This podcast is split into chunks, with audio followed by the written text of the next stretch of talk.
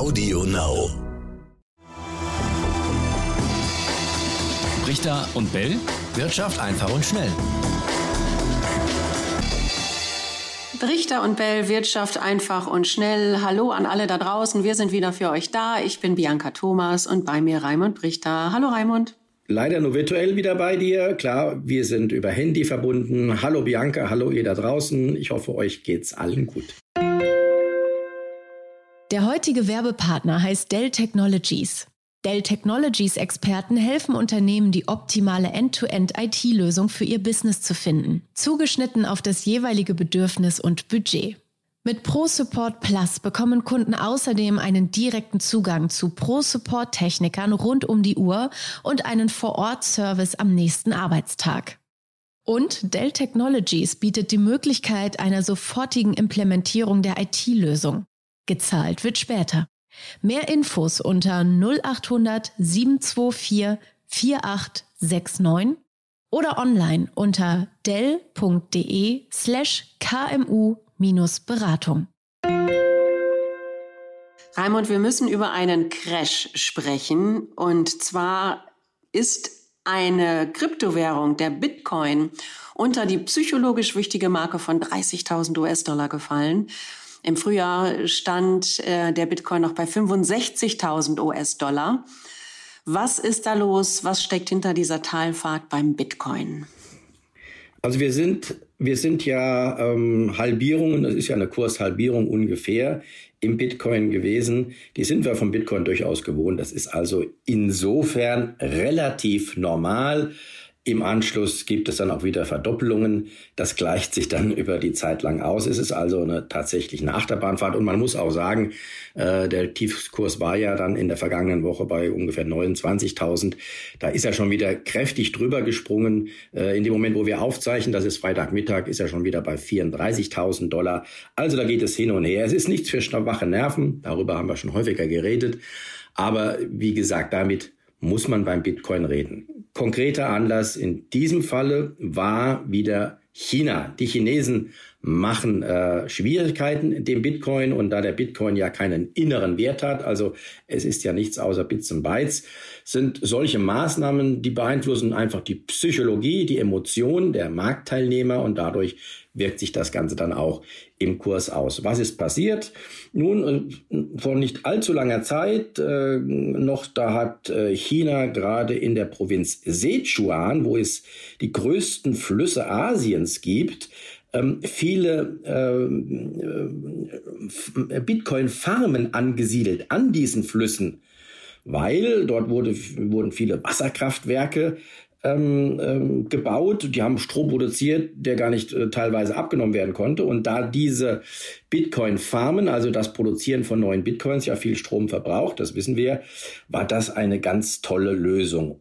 Und äh, plötzlich hat dann äh, die chinesische ähm, Regierung vor allen Dingen in der Provinz Sichuan, nämlich den Bitcoin-Farmern gesagt, oh Moment mal, ab jetzt ist euer Bitcoin-Schürfen verboten.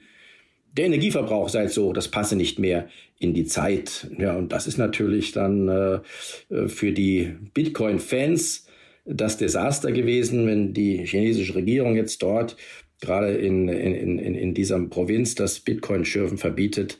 Naja, und das, den Klimaschutz dann als vorgeschobenes Argument, wie mir Insider sagen, ähm, nimmt, dann ähm, ist das zumindest ein Zeichen, mal auf den Verkaufsknopf zu drücken und das haben einige gemacht. Aber tatsächlich war es wahrscheinlich nur vorgeschobenes Argument.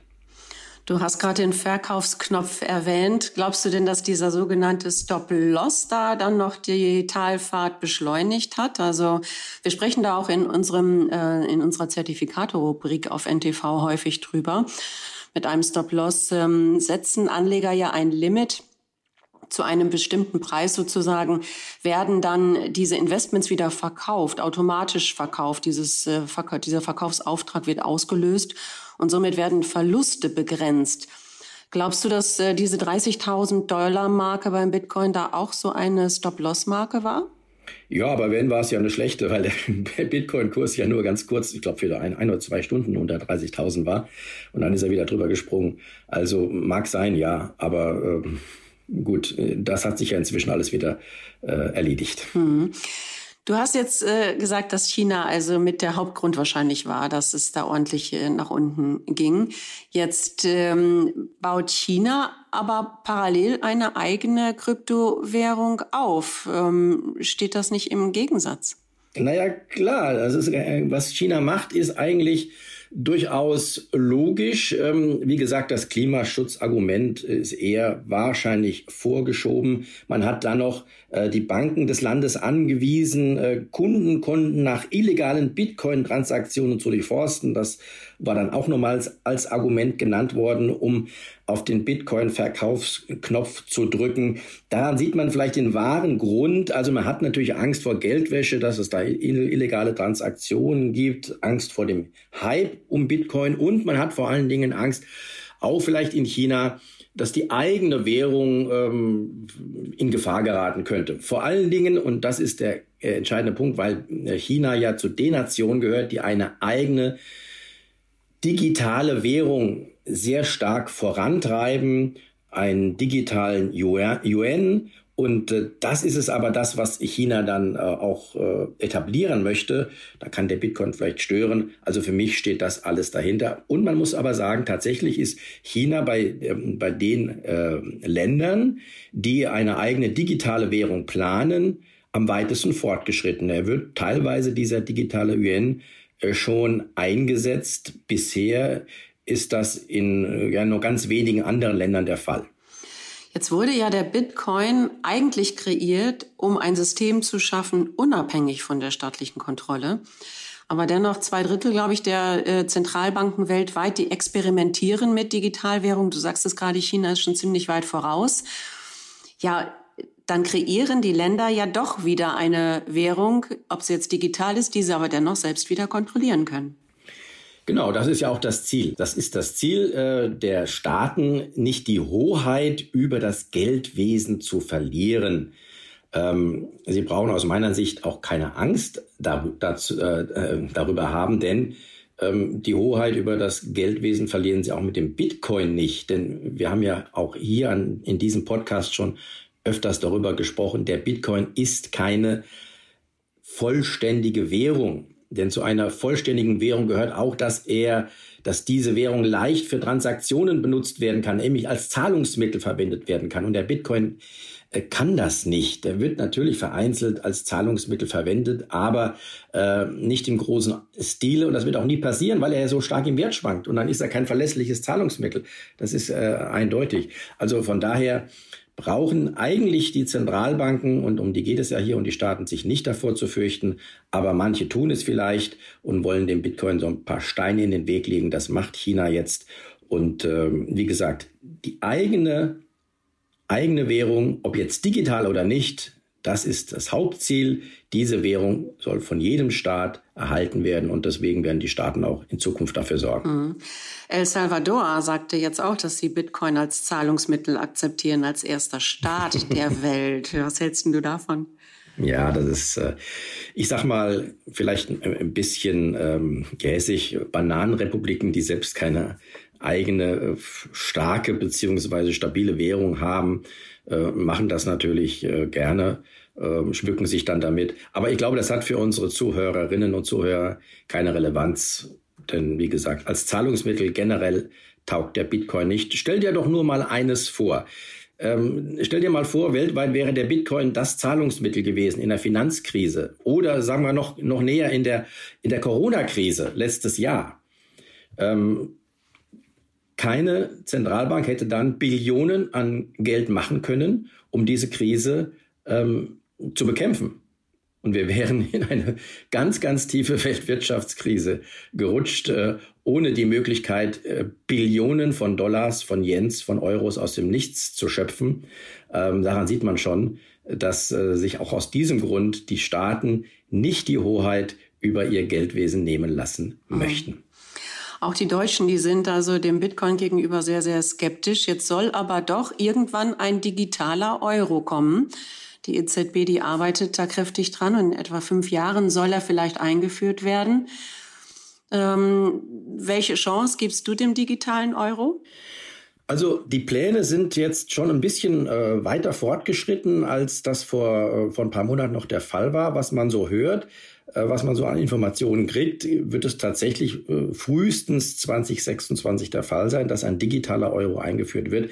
Er wird aber äh, nach jetzigem Stand der Planung, wie gesagt, das ist noch nicht äh, alles ab, äh, abgeschlossen, nach jetzigem Stand der Planung keine keine eigentliche Kryptowährung auf Blockchain-Basis werden. Also Blockchain ist ja dann die, äh, die Technik, die Technologie, die hinter dem Bitcoin steht, ähm, sondern es wird eine ganz normale Währung werden, wie der, wie der Euro bisher auch schon ist. Er ist nämlich eine, eine Schuld der Europäischen Zentralbank. Also jeder, der einen, eine Banknote, eine, äh, eine Euro-Banknote in Händen hält, hat damit eine Forderung an die EZB und ähnlich soll dann auch dieser digitale Euro ausgestaltet werden.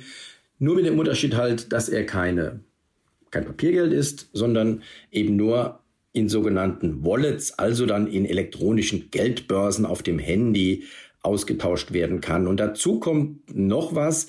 Möglicherweise äh, oder höchstwahrscheinlich wird die Menge an Bitcoins, die man äh, an, pardon, sage ich schon Bitcoins, an digitalen Euro natürlich, äh, die Menge an digitalen Euro, die man da in so einem äh, in so einer elektronischen Geldbörse haben kann, die wird wahrscheinlich begrenzt. Es ist die Rede derzeit von maximal 3000 Euro.